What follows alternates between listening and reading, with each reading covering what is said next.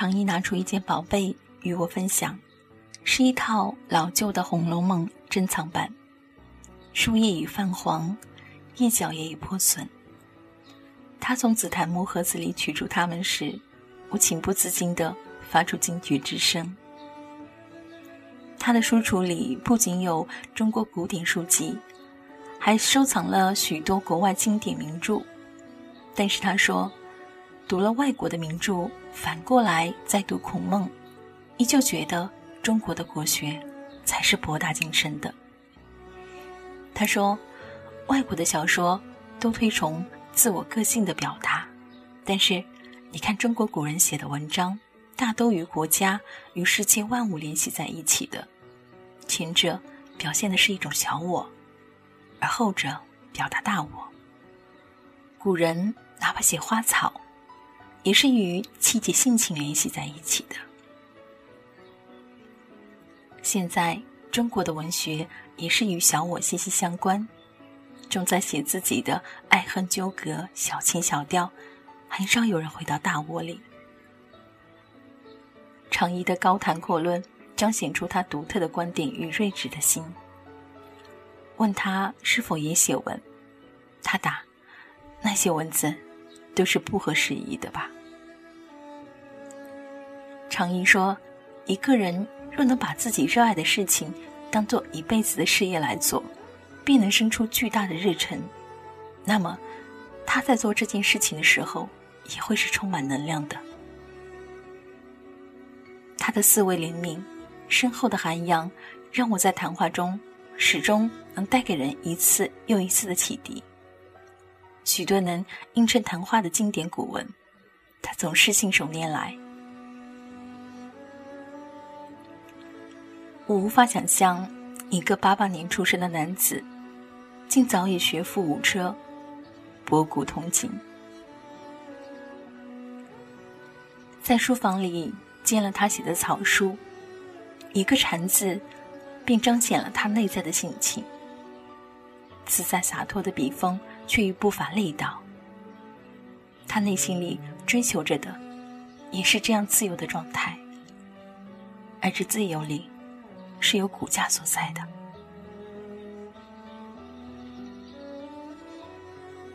在后来的谈话中，对他有了更深层次的了解，细听其人其事，深有意趣，使我这个听者渐渐生出许多私心来。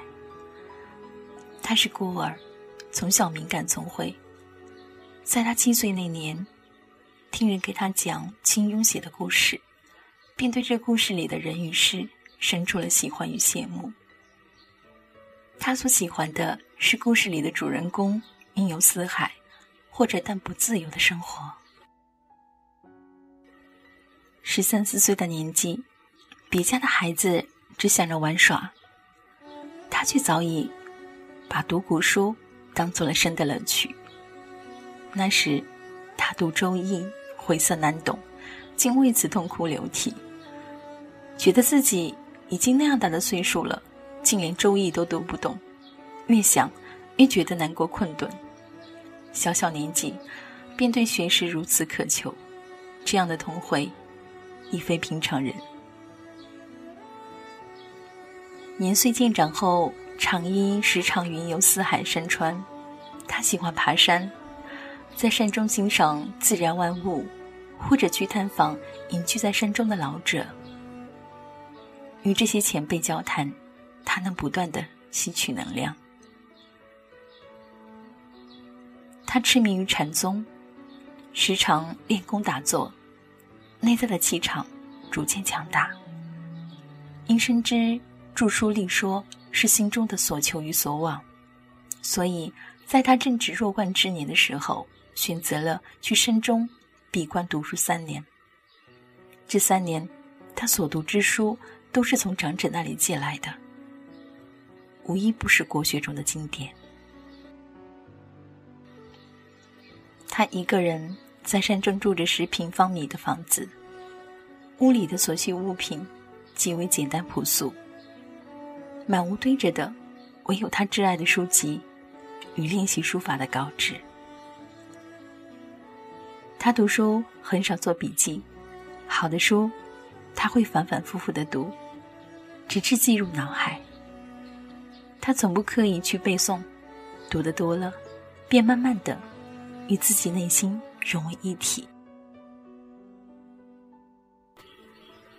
在这浮躁的世间，他自始至终保持着心中的清净，潜心研读，充满赤诚。博览证书后，灵性渐通。闭关读书三年，是他对自己的承诺。就在三年将近的前三天，他遇见了他现在的妻子素玉。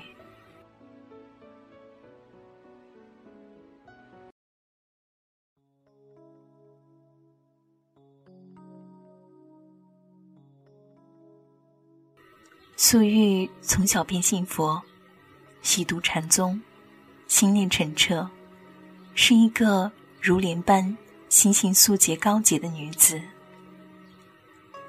这样的女子，身边不乏追求者，可都入不了她的眼。而她又是那样一个孤僻的女子，少与人来往，除非是心中欢喜之人。她这朵芬芳的莲花，一直孤独且静谧的盛开在月光中。这样的她，偏偏爱上了这世人眼中的穷书生。也真是捉襟见肘的日子呀！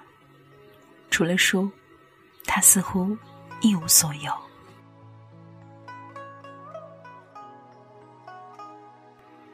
可是，他发自内心的。爱上了这个一穷二白的书生，他自有令他仰慕的所在。长衣的学识、人品、气节，最重要的是，他拥有自己的理想。第一次见面，长衣觉察出了他们心性的契合，并感知到苏玉对他的情意如檀香一般弥漫在他的耳根。他们见面的第二次，长衣带着素玉去朝山，在青山绿水间，傻傻的问：“你是喜欢我的，对吗？”其实，长衣心里早已开出了一朵名叫爱情的花，不睹樱桃色，多半感知音。他们的灵魂是相通的，不说心中的欢喜，心中的欢喜早已汇成了一片花海，芳香四溢。他们都未能拥有彼此，而觉幸运。常医生感幸运的是，素玉能支持他的理想，给他一个温馨的皈依。素玉幸运于常医。让他心安。心二字，包含了太多的依恋、敬仰与深爱。一个女人这一生，能遇见一个让她内心感到安稳的男人，多么不易。长衣说：“他遇见我的时候，我是一穷二白的样子，他没有嫌弃我，依旧笃定的与我走到一起。”这是让我最幸福的事情。